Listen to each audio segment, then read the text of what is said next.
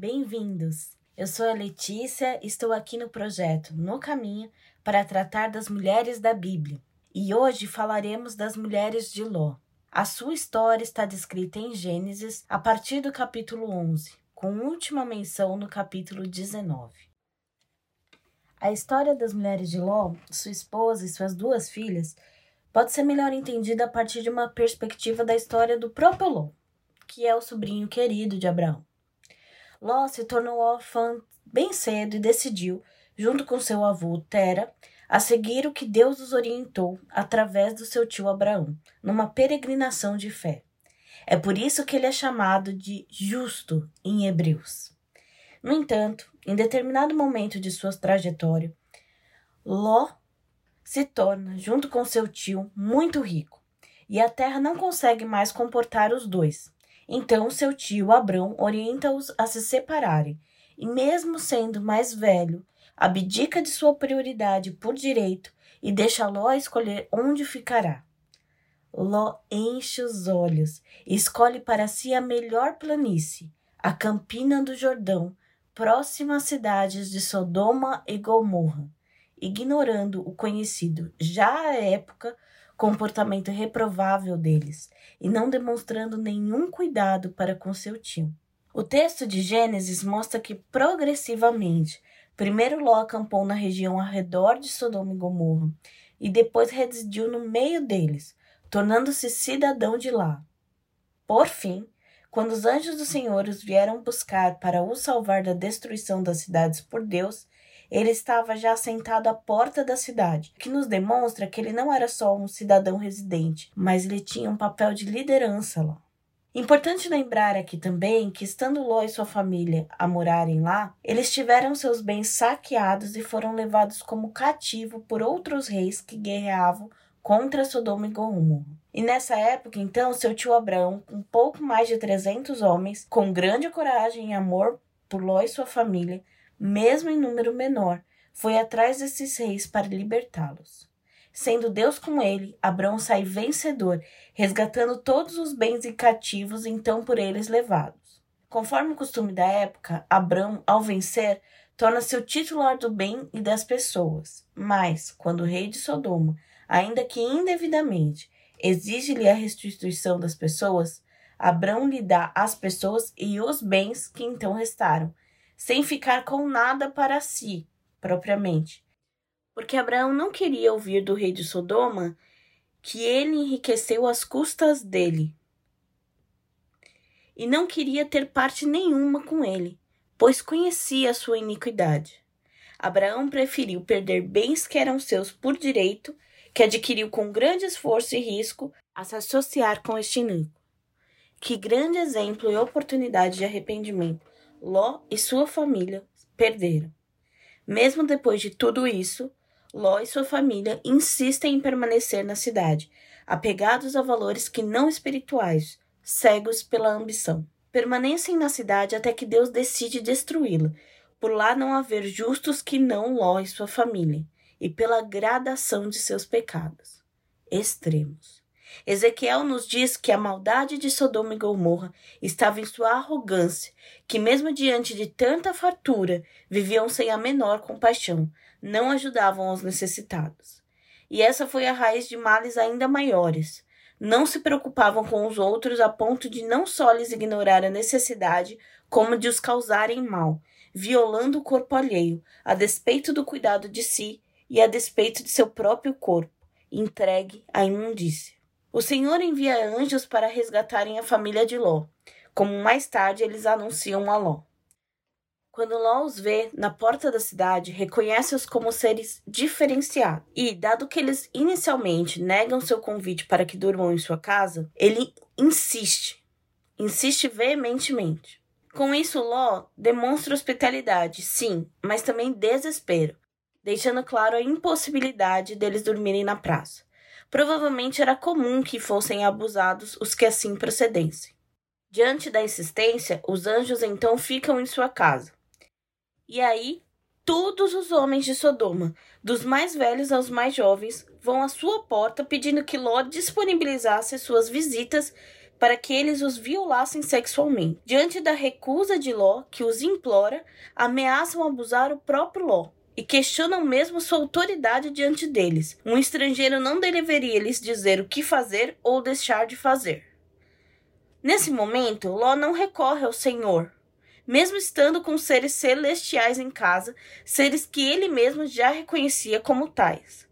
Ainda assim, ele não se atenta ao poder que isso os dá, poder que vem de Deus, e tenta mais uma vez resolver a situação por sua conta, oferecendo suas filhas virgens e comprometidas para que fizessem com elas o que quisessem. Por providência, eles não aceitam, mas a banalização da sexualidade de suas filhas ficou na memória delas e lhes cravou raiz. Os futuros genros de Ló estavam também na casa nessa noite tumultuada, e não há registro de que tivessem se manifestado em relação a essa oferta. Mas eles não creram na destruição da cidade e não seguiram Ló com suas famílias. Tiveram Ló por zombador quando ele lhes falou isso. Não lutaram ou permaneceram com suas futuras esposas, o que mostra Ló disposto a se misturar com cidadãos locais, ao ponto de expor suas filhas, ao custo mesmo do que professava crer. Os anjos então cegam os locais. Nada de mal, portanto, é por eles feito. Eles tateiam em vão a entrada da casa. A solução óbvia estava em Deus, que mais uma vez agiu apesar dos seus, resgatando-os de lá e, de certa forma, deles mesmos. Os anjos, inclusive, têm de insistir na partida deles, tomando-os pelos braços. Ciente da destruição que estava para ocorrer, dos constantes avisos dos anjos, apegam-se ao que logo seria fogo e enxofre. Atraíram-se pelos bens. Focam-se mais no que estão sentindo que estão a perder do que na vida que estarão a ganhar.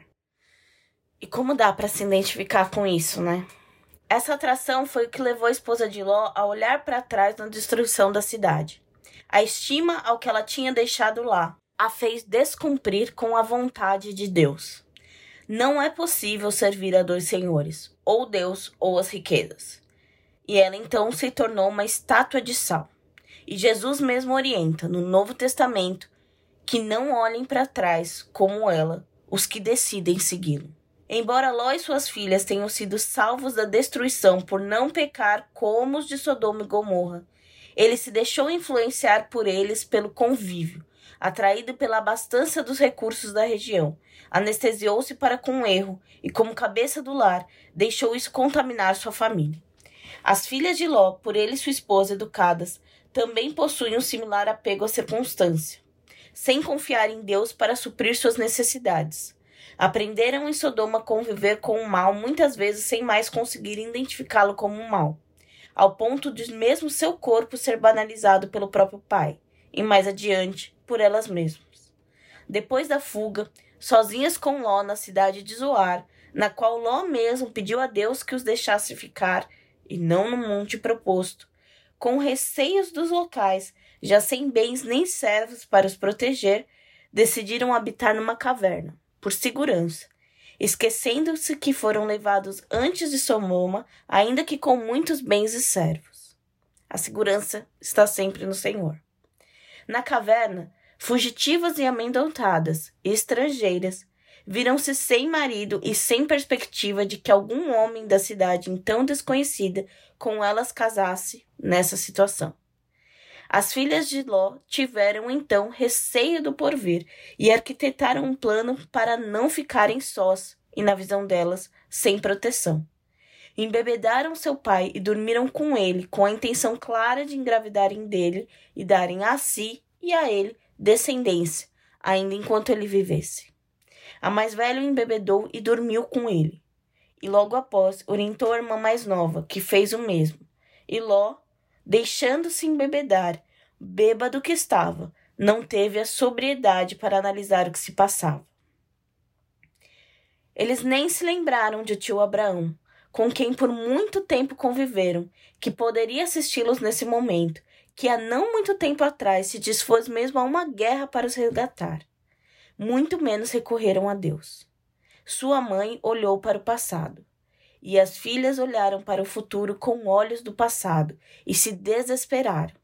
não buscaram o Deus que havia acabado de a salvar, mas mais uma vez viram um problema que lhes pareceu insolúvel e recorreram a uma relação incestuosa para o resolver. Deram à sua virgindade o pouco apreço que o próprio pai havia antes dado. Pequenos pecados sem arrependimento se tornam em grandes desatinos. A ambição de Ló começa com sua escolha da Campina do Jordão, a despeito da evidente corrupção de seus moradores, e de sua permanência lá, cada vez mais comprometida, apesar do pecado crescente deles.